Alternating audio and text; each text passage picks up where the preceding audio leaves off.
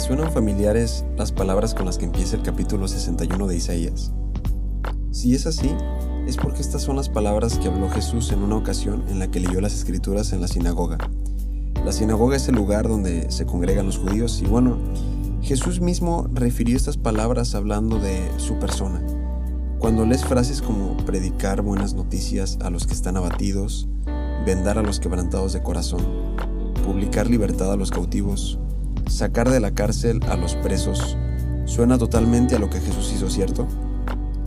Pero, ¿alguna vez has pensado en hacer tú todas esas cosas? Jesús antes de partir al cielo le dijo a sus discípulos, cosas mayores que las que yo hice, ustedes harán.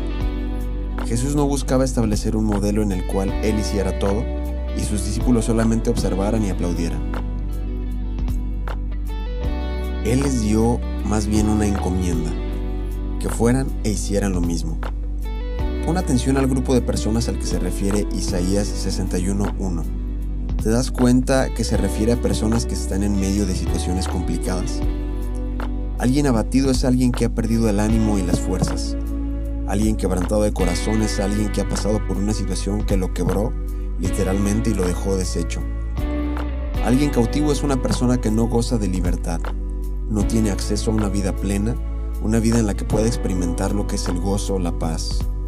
Y alguien preso habla de una persona que está pagando porque cometió un acto atroz, vil, que dañó a otros. Este es el grupo de personas al que Jesús quiere llegar. Estas son las características que describen a la perfección a las personas que nos rodean. Y si somos sinceros, estas son las características que nos describían a ti y a mí antes de que Jesús llegara a nuestras vidas. Dios anhela que llevemos buenas noticias de salvación en nuestros trabajos, con nuestros amigos, vecinos, familia. El problema es que muchas veces queremos ser nosotros los que convenzamos a los demás o los que provoquemos con palabras que las personas se acerquen a Dios y por eso muchas veces al ver que no hay resultados nos frustramos y sentimos que hemos fracasado.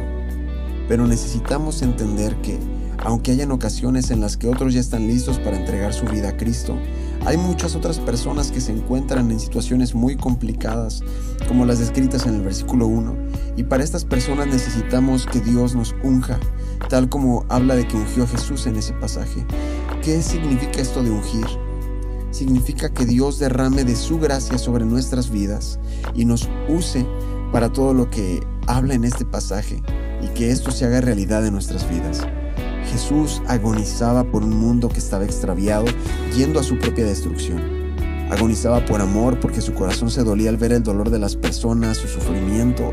Y el círculo social de Jesús no fue la gente importante de su tiempo, si te das cuenta, o los que tenían una mejor reputación, la gente más acaudalada. Jesús fue a las prostitutas, a los ladrones, a los menospreciados por la sociedad.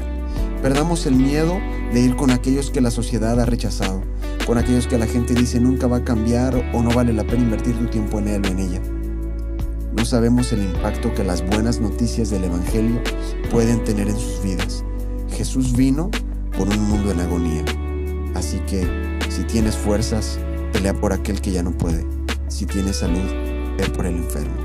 Si tienes vida, ve por aquel que está muerto. Esta es una invitación que Dios nos hace a ti y a mí. Permitamos que el amor de Dios entre en nuestros corazones, porque su deseo ardiente es que todos se salven y que muchos más que van camino a la ruina puedan dar un giro de 180 grados y sean salvados.